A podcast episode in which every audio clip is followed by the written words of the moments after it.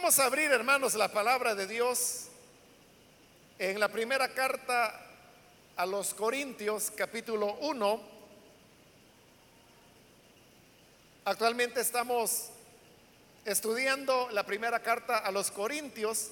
Realmente vamos comenzando. Usted puede ver que estamos en el capítulo 1 y ahí vamos a leer los versículos que corresponden a la continuación de este estudio.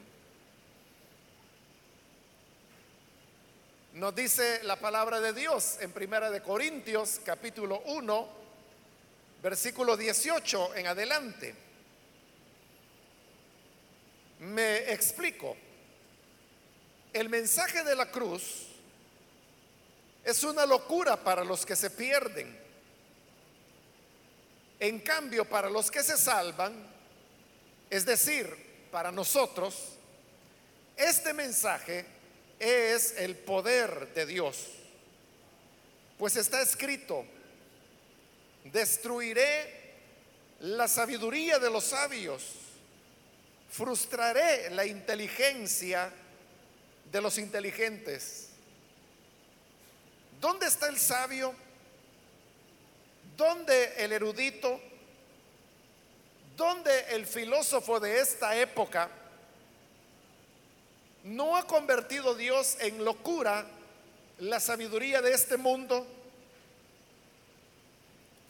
Ya que Dios en su sabio designio dispuso que el mundo no lo conociera mediante la sabiduría humana, tuvo bien salvar mediante la locura de la predicación a los que creen.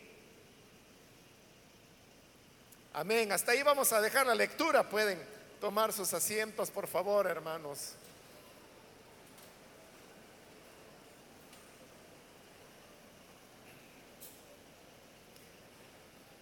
Hermanos, este día continuamos con este capítulo 1 donde en la última oportunidad Pablo comenzó a tratar uno de los primeros problemas que se daban dentro de la iglesia y era el de las divisiones, entendidas estas como la preferencia que algunos miembros de la iglesia tenían hacia determinados predicadores.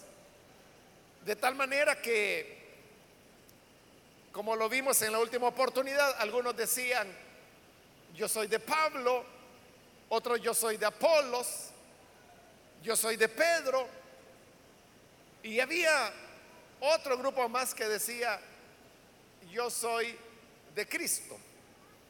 Y esto lo que había producido era complicaciones dentro de la iglesia, porque los hermanos esto lo habían tomado muy a pecho y había provocado disensiones y divisiones. Informado Pablo de esta situación, es que ahora él se pone a, explicarles un poco acerca del tema y es algo que le va a tomar el capítulo 2 y el capítulo 3, porque es un tema importante.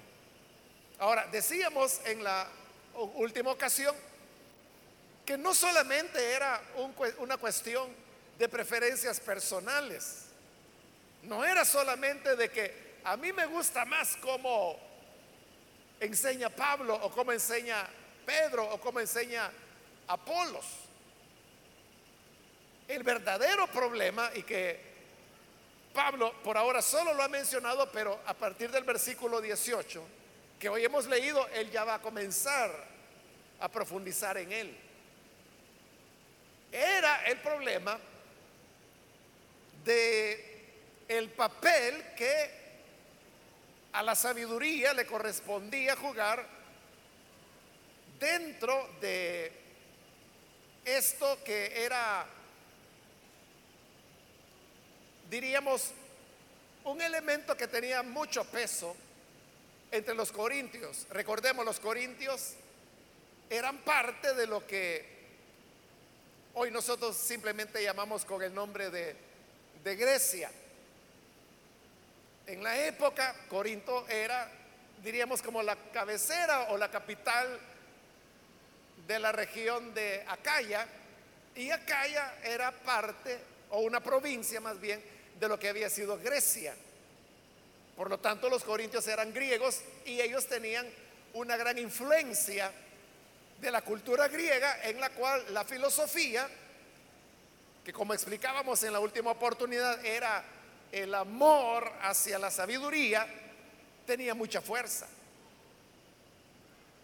Aquí el elemento que se estaba jugando es cómo uno llega al conocimiento de Dios. Si se llega a través de la filosofía humana o si se llega por otro camino, que por ahora Pablo no ha dicho cuál es ese otro camino. Este problema se daba fundamentalmente con Apolos, pues en la última oportunidad explicamos cómo Apolos era originario de Alejandría y él ahí había tenido una preparación filosófica importante. ¿Qué es lo que notaron Priscila y Aquila cuando él llegó a predicar a Éfeso? Y por eso es que ellos le presentaron la plenitud del mensaje, porque Apolo solamente conocía hasta el bautismo de Juan.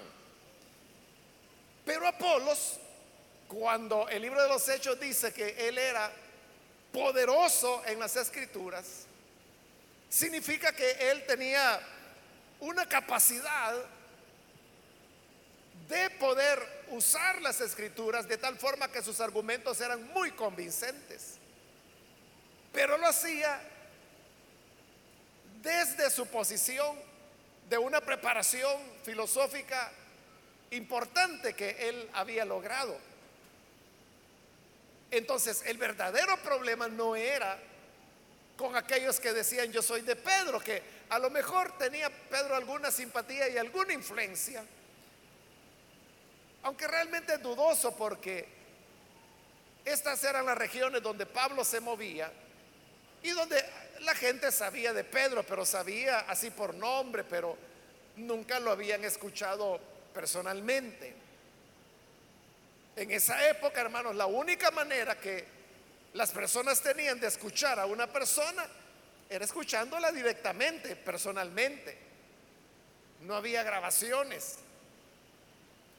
No se escribían las predicaciones como para que la gente pudiera leerlas posteriormente. Entonces, la única manera era que la persona hubiera llegado, pero Pedro no hay evidencia que haya llegado a las regiones donde Pablo fundó sus iglesias, entre ellas la de Corinto. Entonces, el problema fundamental es con Apolos y por eso es que de aquí en adelante, en los tres capítulos que Pablo va a dedicar a tratar este tema, nunca más es mencionado Cefas o Pedro de nuevo.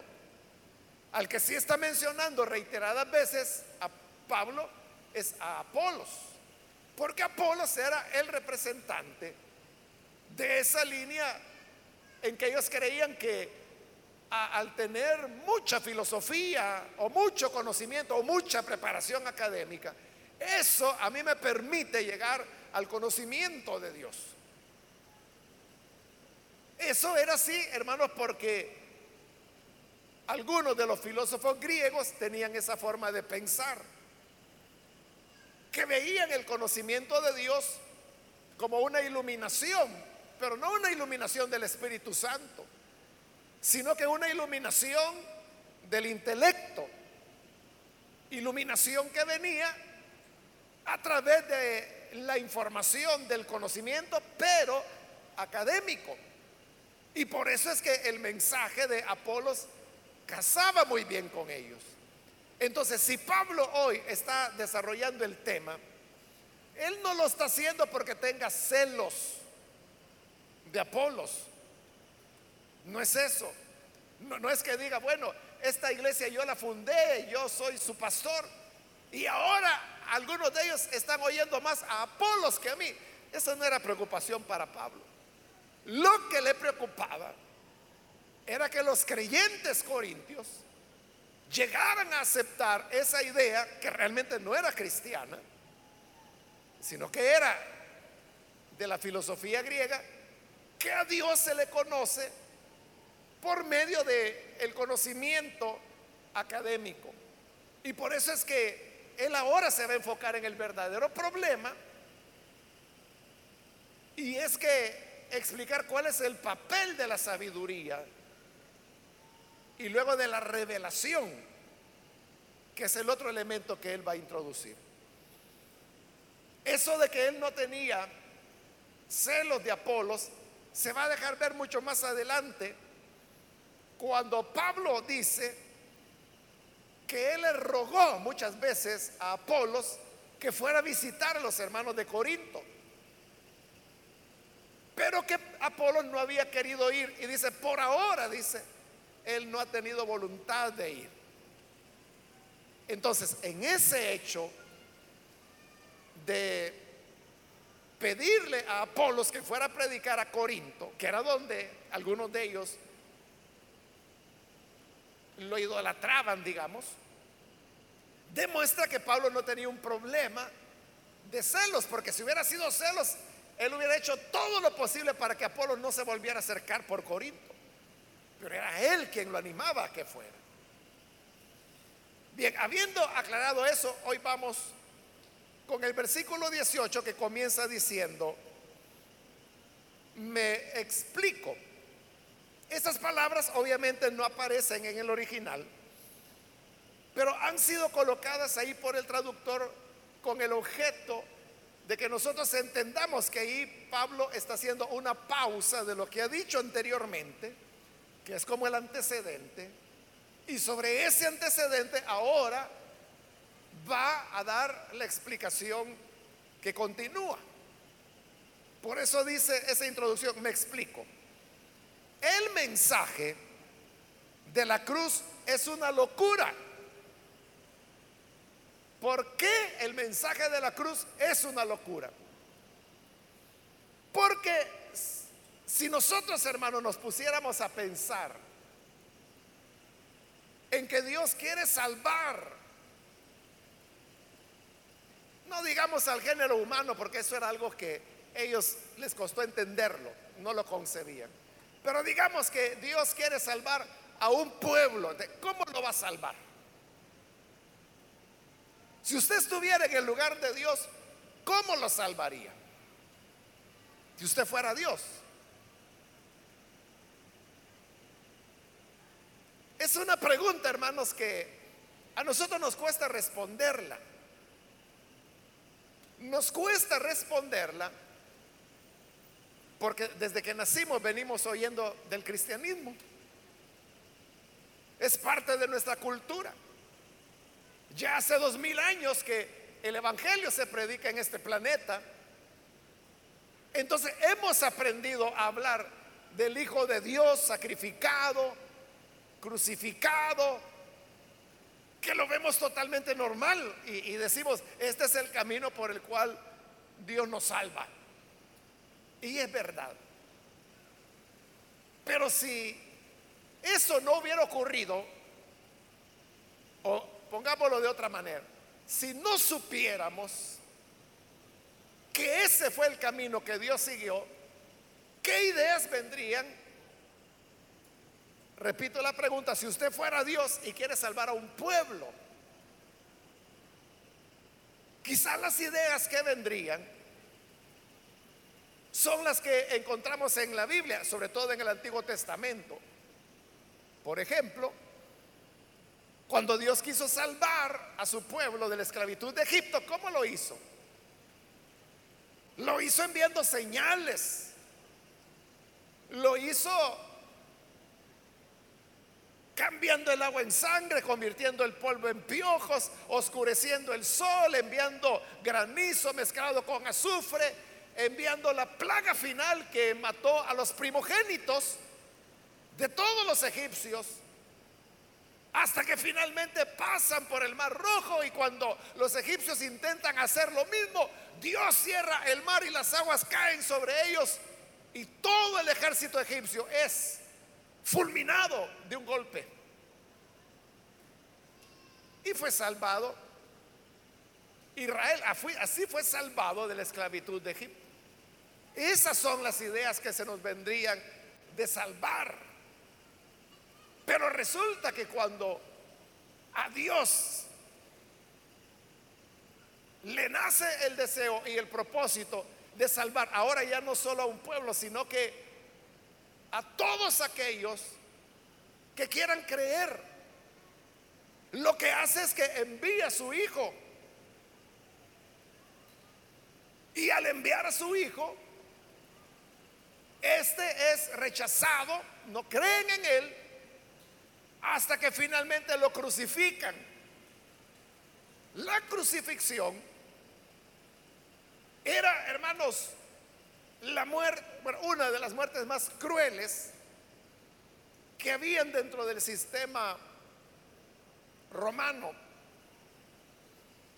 De tal manera que la crucifixión, bueno, era primero para aquellos que habían sido condenados a muerte, en primer lugar.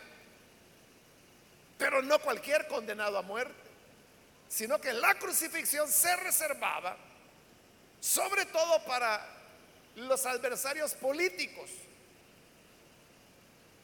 para los subversivos, porque de esa manera era como los romanos le hacían ver a la gente, vaya, los que quieran andar haciendo problemas, miren cómo van a terminar. Y por eso los colgaban de la cruz. Normalmente, una persona crucificada estaba ahí colgando de la cruz. Era variable, dependía de la fortaleza, la edad, el estado de salud de la persona, pero podía estar crucificado entre 7 a 10 días y luego moría. Entonces eran 7 o 10 días, pero de tortura espantosa. Y la costumbre de los romanos era que las cruces las colocaban a las orillas del camino, es decir, donde pasaba toda la gente. De todas las personas que pasaban durante esos días que el pobre crucificado estaba vivo, eso, hermano, era para sentir terror y espanto y decir, Dios mío, líbrame que yo vaya a terminar ahí en esa cruz. Esa era la, la, forma de los romanos para decir, vaya pues, para que los que les gusta andar metiéndose en problemas, vean lo que les va a pasar. Para ellos era la crucifixión. ¿Cómo es que el Salvador, que es Jesús, sufre esa muerte. Claro, Jesús no estuvo más que tres horas en la cruz, lo cual significa que fue cortísimo el tiempo. Porque como el Señor había dicho, nadie me quita la vida, soy yo quien la pongo.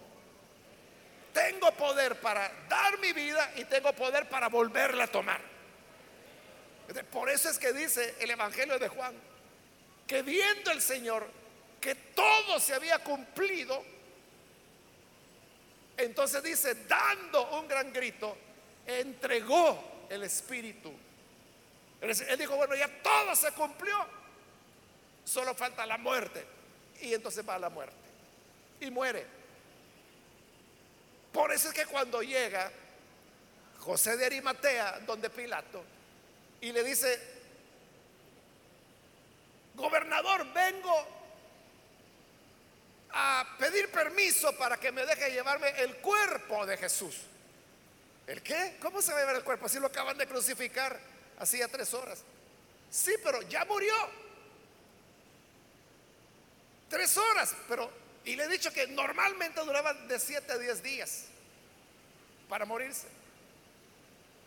obviamente Pilato no creyó. No creyó que hubiera muerto tan pronto, se sorprendió, dice la Biblia. Entonces, para asegurarse que era verdad es que envíen los soldados. Y dice, mire, vayan a ver a esos. Y vean si este tal Jesús ya murió. Y así es como llegan, ¿dónde Jesús? Y lo ven, sí, de verdad está muerto. Pero uno de los soldados dijo, bueno, no vaya a ser que solo esté desmayado.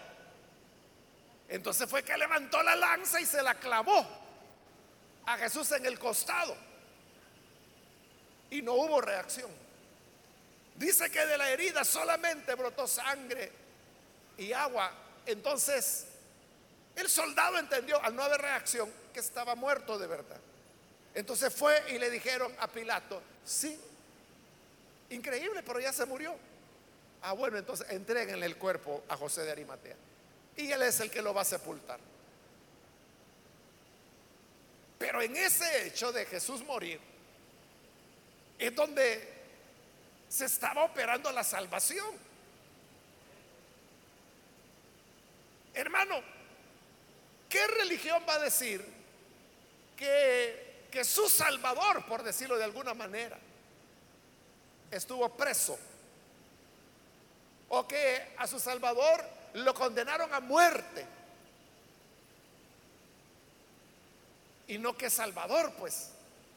Por eso es que a Jesús dice que la gente que pasaba le decían, tú que salvabas a otros, sálvate a ti mismo.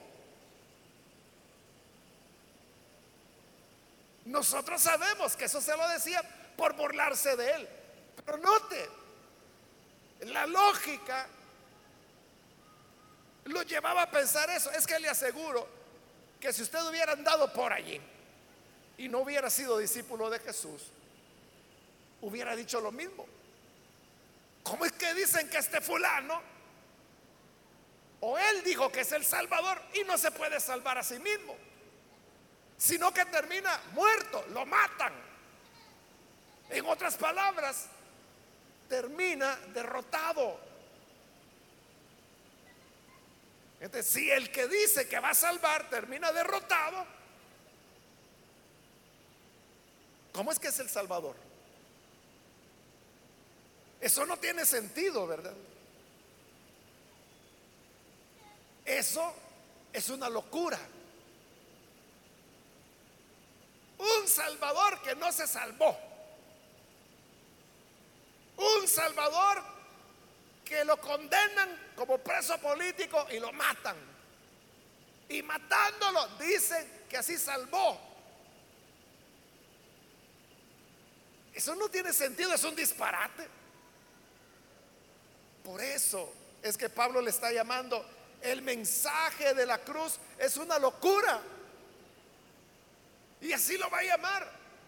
La locura de la cruz, la locura de nuestra predicación. Él insiste en el tema que es una locura. Y verdaderamente lo es. Como le decía, como ya pasaron dos mil años de cristianismo y nosotros nacimos ya con este conocimiento, este, para nosotros es normal de que se diga, Jesús es el Salvador. Sí, decimos. Jesús murió en la cruz. Sí. Al morir nos salvó. Sí. Al ser derrotado triunfó. Amén, decimos. Pero eso acaso no es una contradicción. ¿Cómo es que al ser derrotado triunfó? No tiene sentido. Imagine usted un, un partido de fútbol, por ejemplo, que es lo que más le gusta a la gente en nuestro país. Y viene su equipo favorito y pierde. Le meten cinco goles a cero y pierde. Pero entonces viene el entrenador de ese equipo suyo y dice, sí, perdimos, pero ganamos. Nos derrotamos, pero tuvimos una victoria. Usted va a decir, este está loco. Con razón perdieron, si este ni sabe qué ganar ni qué es perder. Es exactamente lo que ocurrió con Jesús. Era una locura. ¿Cómo es que este mensaje se llega a convertir en el Evangelio, como lo llamamos hoy? Pablo ahí lo dice, vuelvo a leer el versículo 18, me explico. El mensaje de la cruz es una locura para los que se pierden en cambio, para los que se salvan, es decir, para nosotros, ese mensaje es el poder de Dios.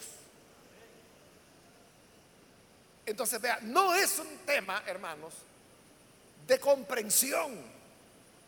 No es de que, ah, es que si yo entiendo esa derrota que es victoria, entonces me salvo. Pero si yo no creo que la muerte fue vida, entonces me pierdo. No es mi capacidad de entender el mensaje lo que me salva o no. Pablo lo invierte y dice, es que para los que no creen, es que es locura. Pero para los que se salvan, no es locura, es el poder de Dios que obró para nuestra salvación. Entonces vea, no es, hermanos, la capacidad que nosotros tengamos de entender el mensaje, es que somos. Si yo soy creyente, entonces para mí el mensaje es poder de Dios para salvación. Pero si yo no soy creyente, entonces para mí es una locura. No porque yo sea limitado mental. Porque la persona puede ser muy capaz intelectualmente. Y usted le diga, vaya, siéntese, le voy a explicar cómo es el mensaje de la salvación. Y le explica por qué la muerte, digamos la derrota de Jesús, es la salvación. La persona le va a entender. Por decir, no, mire, yo sigo pensando que es una locura. Y no es porque le falte capacidad intelectual, lo tiene. Y si usted dice, bueno, eh, quizás no me entendió, explíquemelo usted. Se lo va a explicar quizás mejor que usted lo hizo. Pero ¿cuál es el problema? No es que le falte educación o cerebro. Lo que ocurre es que es de los no creyentes. Este Pablo está dividiendo ahí la humanidad entre creyentes y no creyentes.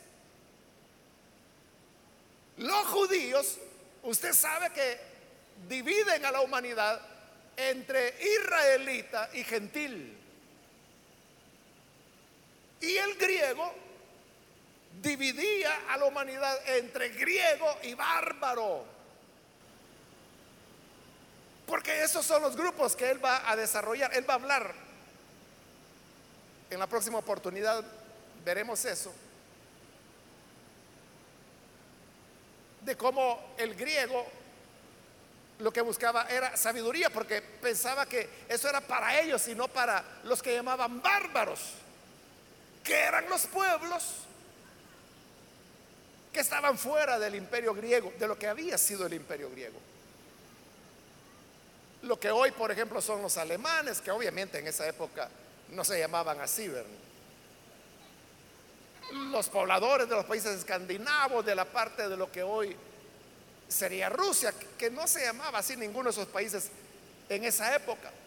Pero lo que ocurre es que estas lenguas, estos idiomas que se hablaba entre los teutónicos y los eslavos, eran, eran lenguas que cuando se hablaban, las personas escuchaban que el sonido que más se repetía era bar, bar, bar, bar, bar, bar. Algo parecido a lo que ocurre hoy con, el árabe de la actualidad. Que cuando usted ve hablar a alguien en árabe, lo cual no ocurre a menudo en nuestro país, uno oye como que están diciendo bar, bar, bar, bar, bar, es una, pero una era gutural. Entonces, como decían, ellos oían eso, pero no de los árabes, sino que de los teutónicos y de los eslavos, y decían bar, bar, bar. ahí por eso le pusieron bárbaros, por su forma de hablar. Esa palabra, bárbaro, para nosotros significa alguien que no tiene cultura, que no tiene consideración, que es cruel. Entonces, todo eso, esos significados se adquirieron por el comportamiento que esos pueblos tenían que eran diferentes a los de los griegos. Entonces, repitiendo, los griegos dividían la humanidad entre griegos cultos y bárbaros, bárbaros, ¿verdad? El judío entre israelita y gentil. Pero hoy Pablo está diciendo, no, la división es entre creyentes y no creyentes. El que no es creyente, este mensaje le parece locura. Pero para los que creemos, es decir, nosotros, dice, este mensaje es poder de Dios. Aquí Pablo está diciendo algo importantísimo. Algunos han dicho que esta es una de las más grandes, o sea, quizás no la más grande, pero una de las más grandes enseñanzas que Pablo dio. Y es que no llegamos al conocimiento de Dios por nuestra formación, por nuestro intelecto, sino que por revelación. Que si el Señor nos regala la fe y el arrepentimiento, y que por esa fe y arrepentimiento llegamos a ser creyentes, el mensaje para nosotros es poder de Dios. Pero si no tenemos esa revelación, usted podrá ser científico, genio, maestro, todo lo que quiera, los títulos que quiera acumular. Pero si no tiene la revelación, la palabra, el evangelio le va a parecer locura. Ahí a Pablo ya no lo puede decir más claro. Lo que sigue es una deducción de lo que Pablo ha dicho hasta este momento. Es decir, aquí ya le votó el argumento a los corintios. Porque los argumentos eran, es que es a través de Apolos, porque Apolos es el sabio, él es el verdadero filósofo. Pero Pablo dice, es que no es por la vía de el intelecto, es por el hecho de que eres. El punto no es qué sabes, el punto es que eres, creyente o no creyente. Versículo 19. Pues está escrito, destruiré la sabiduría de los sabios, frustraré la inteligencia de los inteligentes. De Pablo no solamente lo está afirmando como una afirmación, sino que ahora toma un pasaje, en este caso del profeta Isaías, y dice, por eso Isaías lo dijo. ¿Y qué dijo Isaías? Eso Destruiré la sabiduría de los sabios, frustraré la inteligencia de los inteligentes. ¿Y por qué Dios va a destruir la sabiduría de los sabios? Porque a Dios no le agrada la sabiduría. No. Es que si usted lee ese pasaje de Isaías en el profeta Isaías, se va a dar cuenta que lo que Dios está haciendo, y por eso dice esas palabras, es que el pueblo de Israel creía que era más sabio que Dios y que podían ganarle la partida a Dios. Entonces Dios le responde y le dice, así, ah, pues entonces lo que voy a hacer es destruir la sabiduría de los sabios y voy a frustrar la inteligencia de los inteligentes para demostrarle a Israel que ellos no son nada y que solo hay un Dios único y sabio que es Él, el Padre. Esa es la idea. Idea que Pablo hoy está tomando y la está aplicando al tema que está desarrollando. Por eso es que en el versículo 20 pregunta, ¿dónde está el sabio? Son preguntas retóricas. ¿Dónde el erudito? ¿Dónde el filósofo de esta época?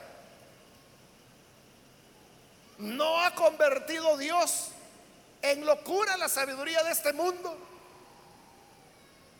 lo que él está diciendo, como son preguntas retóricas, las preguntas retóricas son donde no es que se está pidiendo una información. Por ejemplo, cuando pregunta, ¿dónde está el sabio?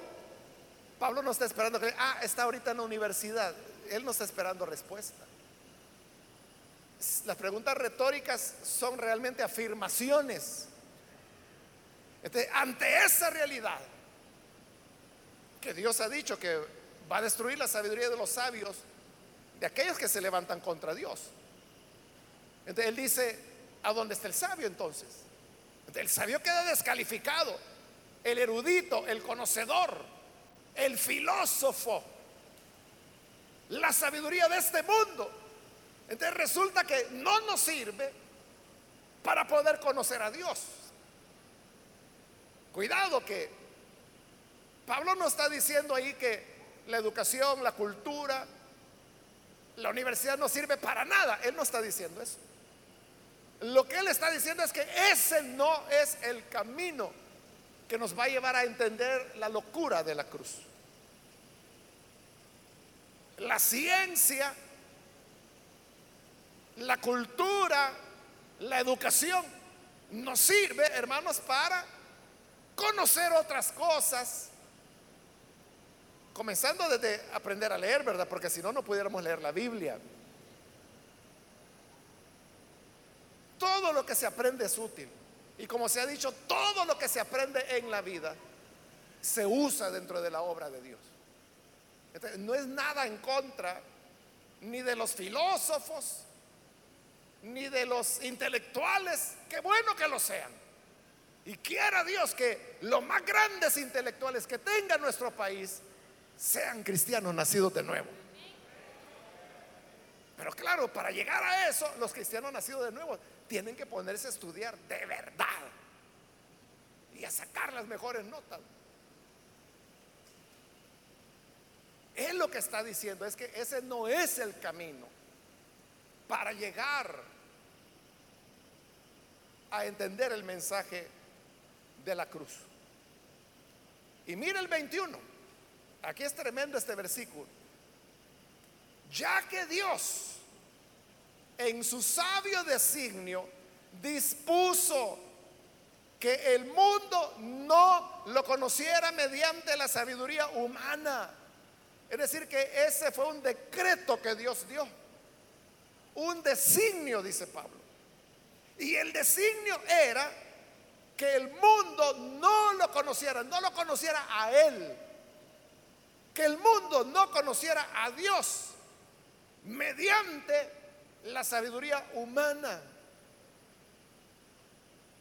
¿Por qué es importante eso? Porque entonces significa, hermanos, que no podemos conocer a Dios mediante la sabiduría humana, es decir, mediante nuestras deducciones, mediante nuestras nuestros razonamientos y conclusiones, no podemos llegar a conocer a Dios así. Porque dice que Dios designó, ese fue su designio, que el mundo no lo conociera por medio de la sabiduría humana. ¿Por qué razón? Porque lo que la sabiduría humana va a producir será humano. Lo que los humanos piensan e imaginan de Dios.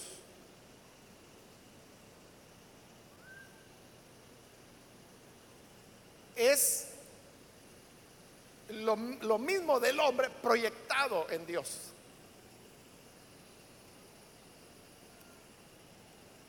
Le pongo de ejemplo la mitología griega. Los dioses griegos, había un dios del mar, pero también había un dios del vino, había un dios de la guerra.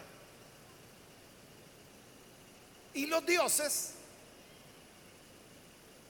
les gustaban las mujeres y secuestraban a las mujeres y tenían relaciones con ellas.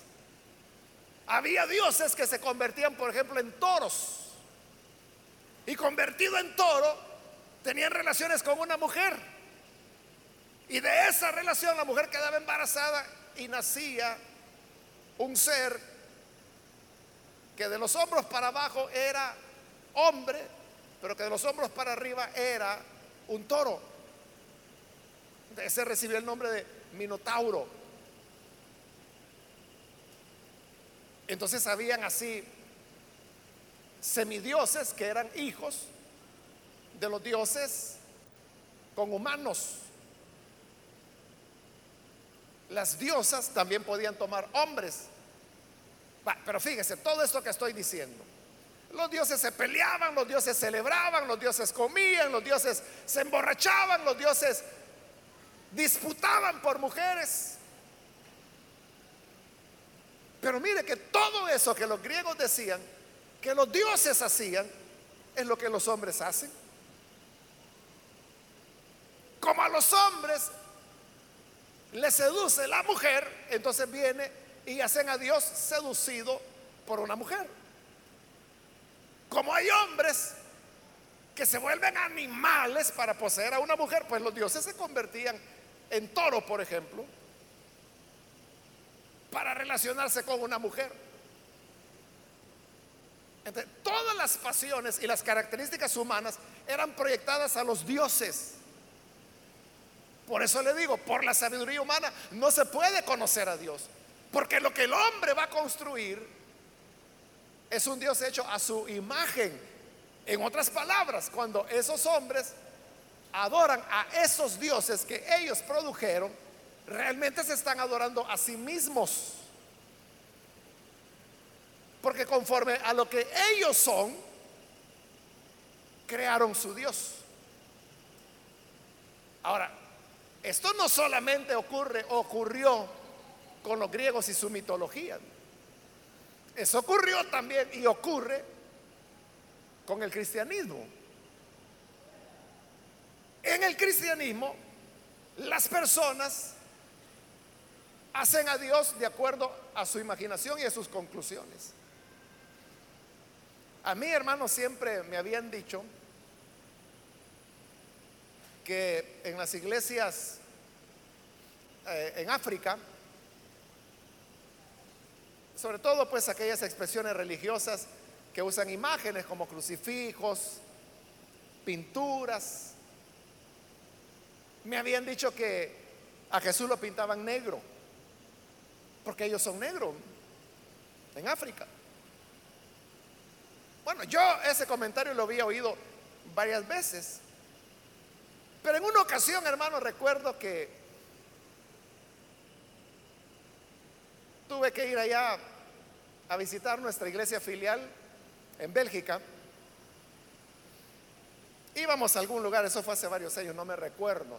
Entonces llegamos a una callecita donde teníamos que esperar a otros hermanos. Nosotros llegamos a tiempo, pero esos hermanos se tardaron. Entonces, como estamos esperándolos y esperándolos y nunca que llegaban, en lo que estábamos ahí esperando en la calle, yo vi que enfrente había una iglesia. Entonces yo le pregunté al hermano que andaba conmigo, que vive ahí, y le dije, mire, ¿y esa qué tipo de iglesia es? Creo que era una iglesia anglicana, algo así. Y me dice, esta es una iglesia digamos que era anglicana, no me recuerdo, pero supongamos. Pero de, negros son migrantes, me dice, que han venido de África, que viven aquí, que son belgas y que tienen su iglesia. Y como yo veía que los hermanos no venían y yo siempre de curioso y metido una combinación, dije, bueno, en lo que vienen me voy a meter, dije yo. Y fui, estaba abierto y entré. Y cabalmente, hermano, cuando entro, era así en la pared de fondo. Creo que era una pintura, un dibujo de un crucifijo y era negro. En verdad, el Jesús que estaba ahí crucificado era negro. Entonces dije, es cierto, entonces dije, ¿por qué ellos lo pintan negro? Porque ellos son negros. Entonces, ¿qué es lo que hace el hombre? Que se proyecta a sí mismo en Dios. Vaya, pero ahí estamos hablando de una apariencia física. Pero el hombre también proyecta en Dios lo que Él es. Y mire que cada uno de nosotros somos diferentes.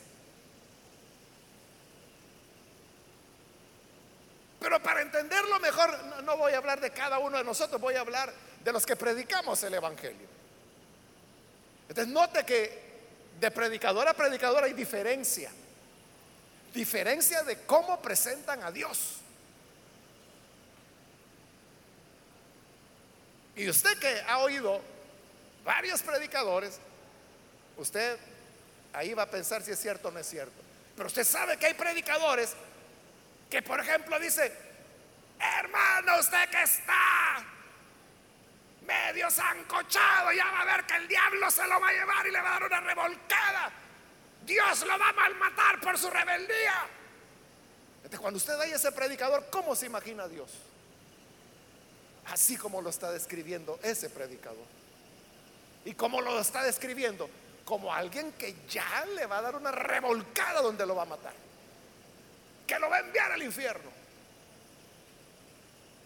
Entonces le está presentando una imagen de Dios severa. Pero ¿sabe quién es el severo? No Dios, el hombre que está presentando, porque Él se está proyectando en Dios. Entonces, si usted quiere, bueno, creo que ya se la dije la clave, ¿verdad? Pero si usted quiere conocer cómo una persona es interiormente, óigale predicar. Entonces, la imagen que le presente de Dios es Él. El hombre se está, como Él es así, se está proyectándole a Dios lo que Él es. hay personas que son así, legalistas, que establecen una rigidez y dicen, si usted se sale de esto, Dios lo va a malmatar. Él es el que quiere malmatarlo a usted. Y lo está proyectando en Dios.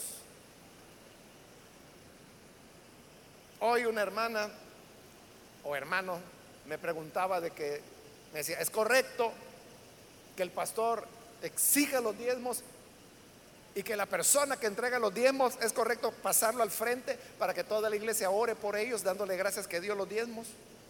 Yo le dije, no, no es correcto. pero mire, en lo que hace esa persona, está proyectando lo que es y lo que quiere. Quiere gente que diezme. Y por eso pasa al frente a los que diezmaron, para orar por ellos. Pero ¿por qué no pasa a los enfermos para orar por ellos? ¿O por qué no pasa a los desempleados para orar por ellos? ¿Lo ve? Es el corazón. de igual manera, si un predicador le presenta a un Dios que es caballeroso, es considerado, es tierno, es amor, Él es así, es el predicador que está proyectando lo que Él es en Dios. Igual, el predicador que es misógino, presenta un Dios misógino. Misógino es aquel que tiene aversión hacia las mujeres. No quiere a las mujeres solo cuando es para tener sexo con ellas. Pero aparte de eso, no las quiere. No las quiere en los trabajos, no las quiere como profesionales, no las quiere manejando en las calles, no las quiere tomando liderazgo y ejerciendo sus dones dentro de la iglesia, porque es misógino. Entonces cuando el predicador viene y dice, viejas, ¿y qué están haciendo? Vayan a meterse a la cocina. ¿Qué imagen le está presentando de Dios? Que Dios odia a las mujeres o las desprecia, o que Dios es otro macho. Y Dios no es así. El predicador está reflejando lo que Él es. Entonces significa que podemos tener tantas imágenes de Dios como predicadores hay.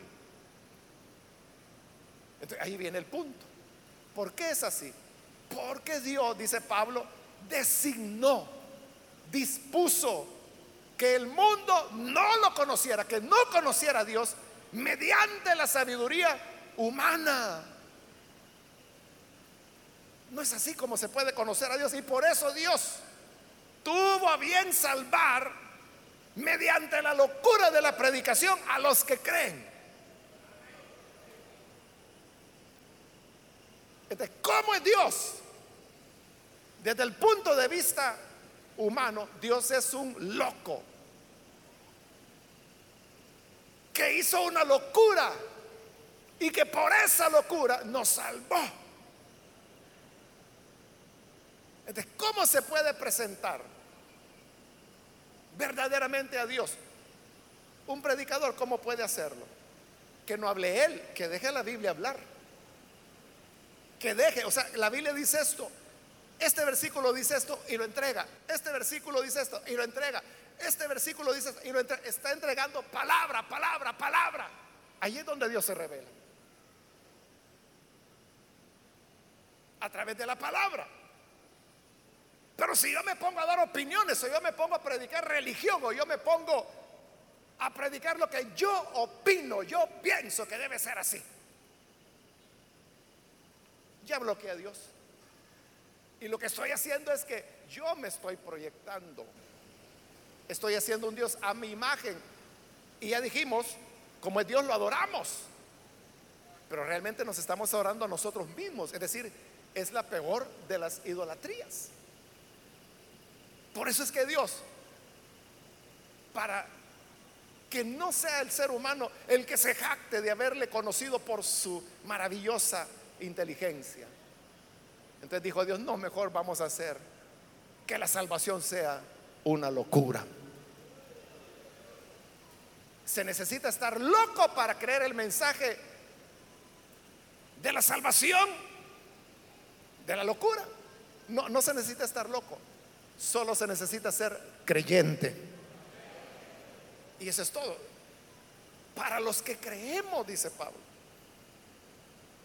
Este mensaje, que para el mundo es locura, para nosotros, poder de Dios.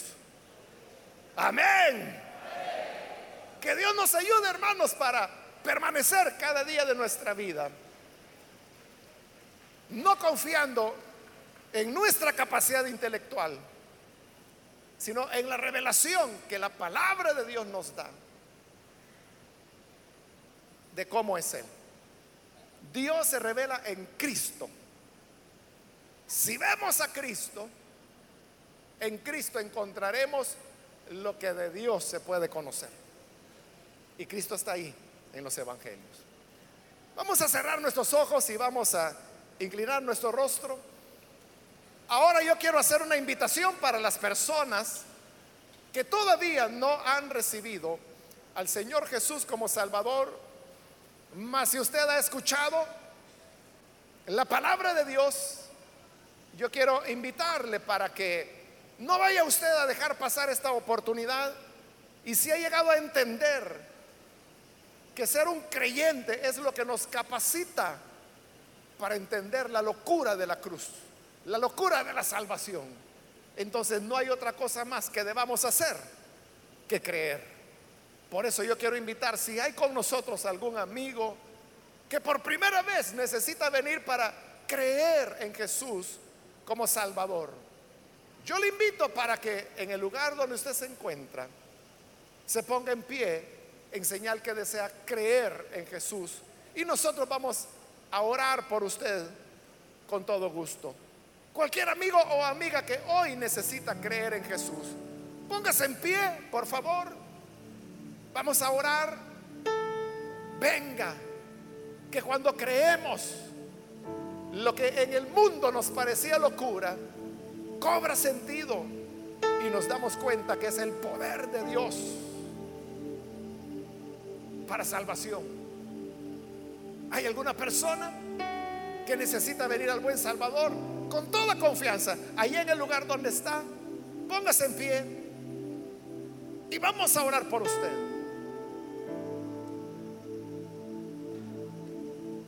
Tan solo póngase en pie y con gusto nosotros vamos a orar por usted. ¿Hay alguien que lo hace? Necesita venir al buen Salvador. Muy bien, aquí hay un joven que pasa, Dios lo bendiga, bienvenido. Alguien más que necesita venir puede ponerse en pie. Y vamos a orar por usted. Otra persona. Póngase en pie. Y vamos a orar por usted. ¿Hay alguien más? También quiero invitar si hay Personas que se han alejado del Señor, pero hoy necesitan reconciliarse. Ahí en el lugar donde está, póngase en pie también. Y oraremos por usted. Si necesita reconciliarse, póngase en pie. Y vamos a orar por usted. Hoy es el momento de hacerlo. Aquí hay un hombre que está pasando, Dios lo bendiga, bienvenido. Alguien más que necesita venir. Le invito, póngase en pie. Y con gusto vamos a orar por usted. ¿Hay alguien más que lo hace? Venga con toda confianza y vamos a orar por usted. Muy bien, aquí hay una pareja también que pasa, Dios les bendiga. Bienvenidos. ¿Alguien más que necesita venir al Señor? Ya sea que es primera vez que lo hace o si se reconciliará. Póngase en pie y venga. Vamos a orar para que, siendo creyente, pueda usted comprender el mensaje de la salvación. Termino la invitación, pero si hay alguien más, póngase en pie ahora, pues esta es ya la última invitación que estoy haciendo. Pero si hay alguien más, aproveche hoy para que oremos por usted. Bien, aquí hay un joven también que se pone en pie, Dios le bendiga. Bienvenido. Si hay alguna otra persona, aproveche estos segundos que tenemos antes de orar.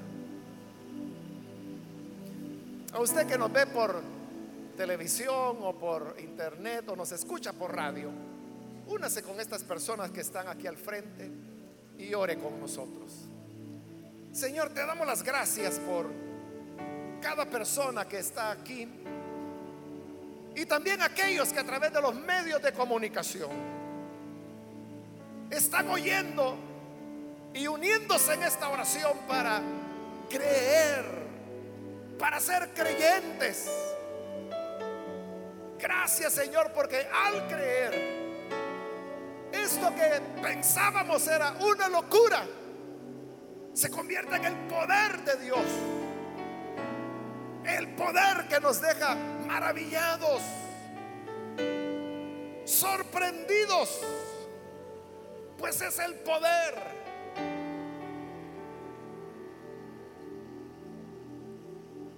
que nos hace entender el camino de la vida.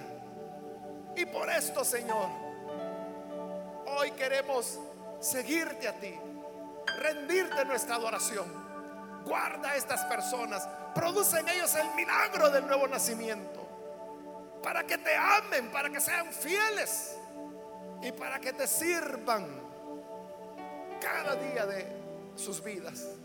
Y a nosotros, tu pueblo que hemos creído, para nosotros que este mensaje es poder de Dios, enséñanos a mantenernos dentro de Él y a presentarte sobre la base de tu palabra y no de nuestra personalidad propia. Por Jesucristo, nuestro Señor, lo pedimos. Amén. Amén.